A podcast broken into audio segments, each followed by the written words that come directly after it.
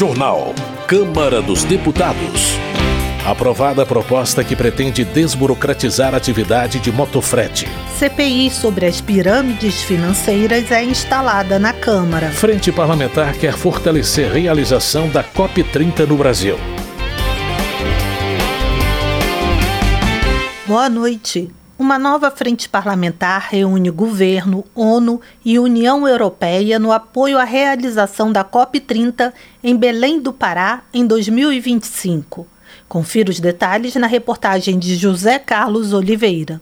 A Frente Parlamentar para o Fortalecimento da COP30 no Brasil foi lançada na Câmara dos Deputados com forte apoio do governo federal e de representantes da Organização das Nações Unidas, da União Europeia e de outros organismos multilaterais. A trigésima edição da Conferência da ONU sobre Mudanças do Clima está prevista para 2025 e deve acontecer em Belém, no Pará, em pleno bioma amazônico. O ministro das Relações Exteriores, Mauro Vieira, informou que os países latino-americanos já anunciaram apoio à candidatura brasileira. Ele espera a palavra palavra final durante a COP28, que será realizada no fim de novembro deste ano em Dubai, nos Emirados Árabes. A realização da COP30 em Belém será a culminação do retorno do Brasil como ator central nas negociações de clima. Temos um importante caminho para trilhar até a COP de Belém. Durante a COP28, a próxima COP em Dubai, o Brasil buscará quebrar a inércia em torno dos compromissos negociados. Os países desenvolvidos têm que cumprir com suas obrigações, inclusive com compromisso de financiamento da ordem de 100 bilhões de dólares anuais. A ministra do Planejamento, Simone Tebet, anunciou o apoio orçamentário às iniciativas de economia verde marcada pela produção com baixa emissão de gases poluentes.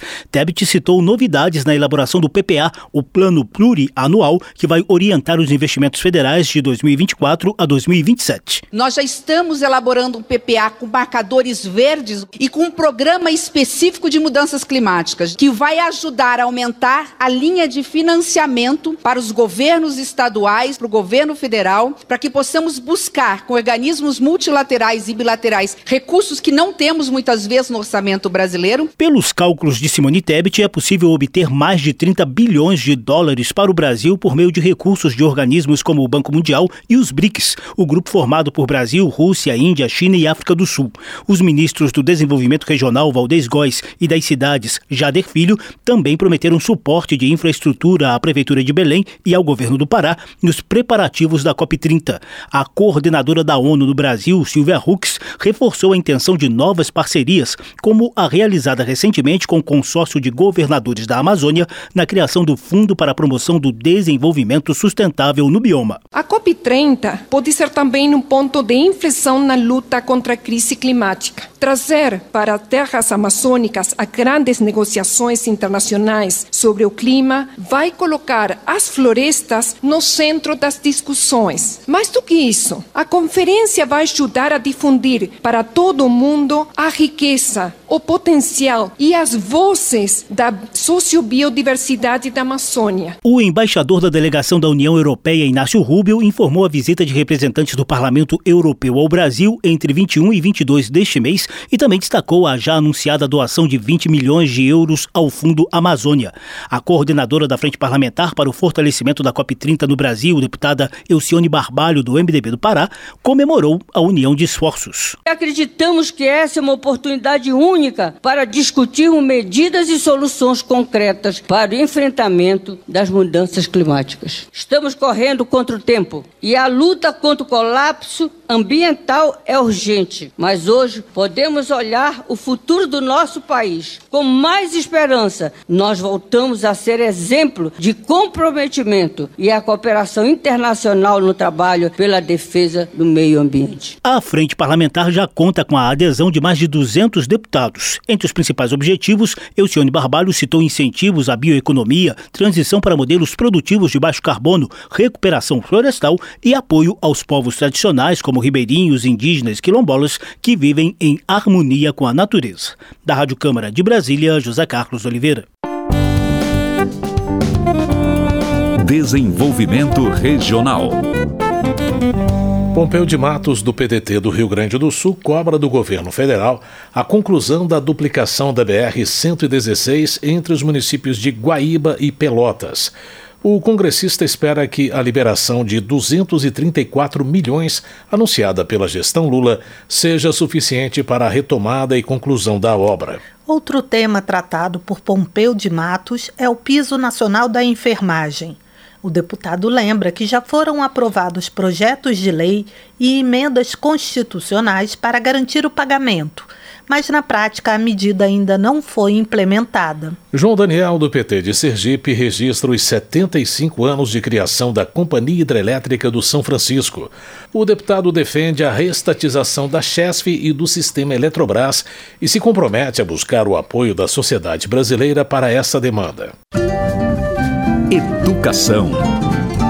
Eli Borges, do PL do Tocantins, está preocupado com a possibilidade de implantação da linguagem neutra na rede de ensino municipal de Palmas. Segundo ele, alguns vereadores se movimentam para que a linguagem neutra seja usada nos colégios públicos da capital.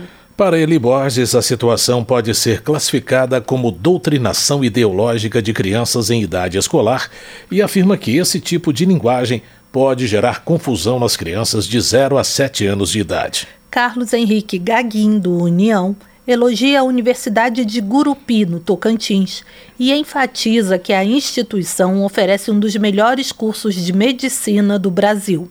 Segundo o deputado, a universidade tem um plano de expandir a oferta de cursos para outras regiões do estado. Carlos Henrique Gaguin comunica ainda que vai viabilizar recursos para investimento em asfalto e para a implantação de um colégio de tempo integral na cidade. Economia. Foi instalada na Câmara dos Deputados a Comissão Parlamentar de Inquérito que vai investigar crimes cometidos no mercado de criptomoedas. Mais informações com Maria Suzana Pereira. Eleito presidente da CPI sobre as pirâmides financeiras, o deputado Áureo Ribeiro, do Solidariedade do Rio de Janeiro, também foi autor do pedido de criação da comissão na Câmara dos Deputados. Para o parlamentar, o trabalho que será desenvolvido pela comissão vai ajudar a evitar crimes, como lavagem de dinheiro e evasão de divisas por meio do mercado de criptomoedas. Esta CPI não tem intenção de sufocar o desenvolvimento do mercado de criptoativos ou criar um ambiente hostil para inovações tecnológicas. Pelo contrário, buscamos fomentar um ambiente seguro e saudável, onde o potencial das criptomoedas possa ser explorado, ao mesmo tempo que protegemos os investidores e evitamos que criminosos se beneficiem das oportunidades oferecidas pelo setor. A Comissão Parlamentar de Inquérito foi instalada para investigar esquemas de pirâmides financeiras com o uso de criptomoedas. Segundo a Comissão de Valores Mobiliários do Ministério da Fazenda, ao todo, 11 empresas teriam realizado fraudes utilizando moeda digital, como a divulgação de informações falsas sobre projetos e promessas de rentabilidade alta ou garantida para atrair as vítimas e sustentar um esquema de pirâmide financeira. A CPI terá 120 dias para discutir o tema por meio de realização realização de audiências públicas com especialistas, representantes de empresas e membros da sociedade civil. Da Rádio Câmara de Brasília, Maria Suzana Pereira. Raymond, do PT do Rio de Janeiro, está preocupado com a diminuição significativa do financiamento do CEPEL, o Centro de Pesquisas de Energia Elétrica da América do Sul, após a privatização da Eletrobras. Segundo Raymond, é preciso criar uma fonte de recurso permanente para o CEPEL, porque a redução dos investimentos coloca em risco as atividades de pesquisa e desenvolvimento no setor elétrico. Professora Luciene Cavalcante, do Pessoal de São Paulo, apresentou o projeto de lei complementar com o objetivo de revogar a lei que congelou as carreiras dos servidores públicos durante o período da pandemia. Política. Helder Salomão, do PT do Espírito Santo, cumprimenta o governo federal pelo acordo feito com os estados para compensar as perdas advindas da renúncia do ICMS sobre combustíveis, feita pelo governo anterior. Helder Salomão ressalta a importância da medida, especialmente para os municípios que ficaram sem dinheiro para atendimentos na assistência social e para programas sociais. Jorge Sola, do PT da Bahia, parabeniza o presidente Lula pela retomada de políticas habitacionais, com a entrega de imóveis do Minha Casa Minha Vida e o reinício de obras de creches e escolas. Jorge Sola também destaca a implementação do novo Mais Médicos, que, de acordo com o parlamentar, levará assistência médica a 40 milhões de brasileiros que antes não tinham acesso à saúde em suas cidades ou bairros. Gustavo Gayer, do PL de Goiás, cita pesquisa da Genial Quest, onde mostra que 98% dos executivos do mercado financeiro acreditam que a política econômica brasileira está no caminho errado. Tadeu Venere, do PT do Paraná, critica as taxas de juros impostas pelo Banco Central. De acordo com o parlamentar, o Poder Executivo está compromissado em cuidar da população, em recuperar estradas e a produção nacional. Tadeu Venere afirma ser ingenuidade acreditar que funcionários de bancos falariam em favor de uma política que diminuiria o lucro de seus patrões. Luiz Couto, do PT da Paraíba, defende a aprovação de uma reforma tributária que corrija desigualdades sociais e que tenha como objetivo o fim da miséria, da fome e do desemprego no país. Segundo ele, cobrar mais impostos de pessoas ricas é uma forma de reparar disparidades históricas. Homenagem. Vicentinho, do PT de São Paulo, presta homenagem a Manuel Divino, conhecido como Mané Preto, sindicalista e militante do PT há mais de 40 anos. Ele destaca a importância de Mané Preto como líder comunitário da região do ABC paulista e seu papel na luta pela vitória do presidente Lula nas últimas eleições. O Parlamento Jovem Brasileiro está de volta. E o melhor, a etapa nacional será presencial aqui na Câmara dos Deputados, em Brasília. O PJB chega em sua 18ª edição cheio de novidades, mas sem perder a essência, transformar positivamente a vida de jovens. As inscrições para essa nova jornada vão até 30 de junho. Saiba mais em www.câmara.leg.br PJB. Vem mudar o mundo! Saúde. Dimas Gadelha, do PT do Rio de Janeiro, elogia a política pública de saúde do governo Lula. O parlamentar comemora o retorno da ciência à área, bem como a retomada do Programa Nacional de Imunizações. Dimas Gadelha critica ainda o negacionismo do governo anterior, que, segundo o parlamentar, trouxe de volta doenças que haviam sido extintas no país, bem como as enormes filas para atendimento no SUS. Zé Neto, do PT da Bahia, comemora o anúncio do governo federal de lançamento de um programa de saúde para reduzir filas e melhorar o atendimento das pessoas na atenção básica. Segundo o deputado, esse foi o setor que mais sofreu com a redução de recursos no governo anterior. Silvia Cristina, do PL de Rondônia, celebra a criação da Comissão de Saúde na Câmara dos Deputados.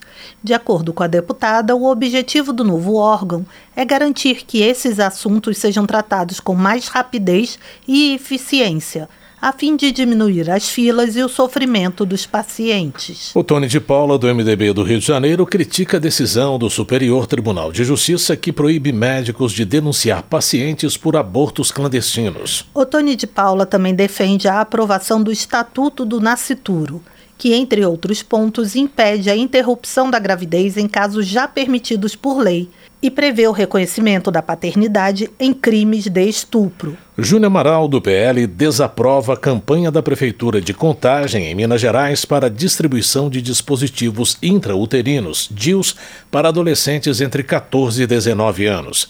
De acordo com o deputado, esta e outras iniciativas promovem a depravação e afrontam os valores cristãos.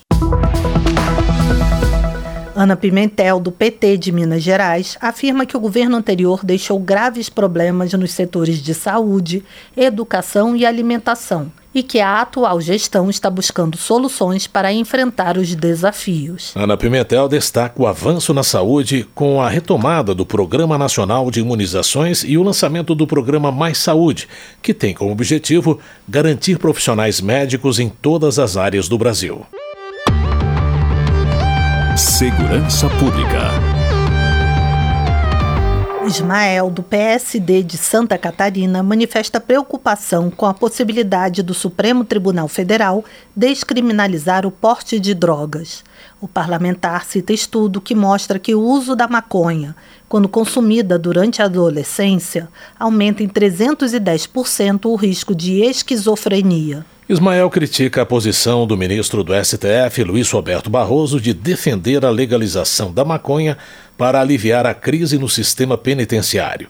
O parlamentar alega que a análise do magistrado é superficial. Coronel Assis, do União de Mato Grosso, sugere a adição de três novos eixos para o Programa Nacional de Segurança Pública com Cidadania, o PRONASSE 2. Na opinião de Coronel Assis, é preciso valorizar os profissionais da segurança pública, prevenir e combater as drogas e promover o tratamento de dependentes químicos e combater as organizações criminosas. Ana Paula Lima, do PT de Santa Catarina, critica a atuação do governo Bolsonaro na segurança pública. Segundo ela, a gestão anterior desrespeitou a autonomia das polícias, interferindo em diversos casos, como o da apreensão de 39 quilos de cocaína em um avião da comitiva presidencial. Benedita da Silva, do PT, acusa a gestão federal anterior e o governo do Rio de Janeiro de inação em relação ao combate à violência e à criminalidade no Estado. A deputada também espera que o governo Lula possa ajudar a população do Rio na luta contra a criminalidade. Abílio Brunini, do PL de Mato Grosso, menciona operações policiais que investigam casos de corrupção na prefeitura de Cuiabá, envolvendo má gestão e fraude em licitações. Ele afirma que a suspeita é de que os desvios ultrapassem 200 milhões de reais e que isso prejudicou o combate à pandemia de Covid-19. Capitão Alden do PL da Bahia apresentou um projeto de lei que define como ato de terrorismo a invasão armada de terras particulares. O deputado também critica o governador da Bahia por não se manifestar contra o crescente número de invasões de fazendas na região. Trabalho.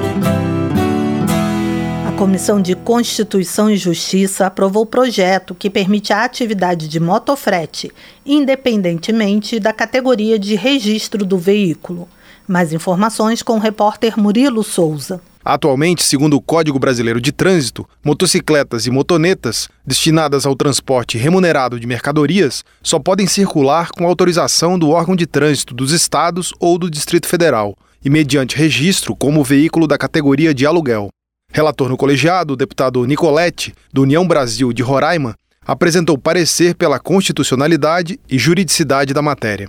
Segundo ele, a medida reduz custos e evita procedimentos burocráticos para os trabalhadores motociclistas. Isso aqui é para desburocratizar, não interfere em nada com a questão da segurança do veículo. Todos os requisitos de segurança da motocicleta serão preservados, serão verificados pelo órgão executivo de trânsito dos estados. O que tem a ver aqui é tirar a taxa, tirar a burocracia. Os motoboys já sofrem muito com isso. São milhares e milhares de pessoas que vieram a ter essa profissão regulamentada muitas das vezes durante a pandemia e que agora estão podendo ter uma desburocratização e melhorar aí a sua qualidade de vida. A proposta que permite a atividade de motofrete, independentemente da categoria de registro do veículo, segue para o Senado, a menos que haja recurso para que antes passe pelo plenário da Câmara. Da Rádio Câmara de Brasília, Murilo Souza. Últimas notícias.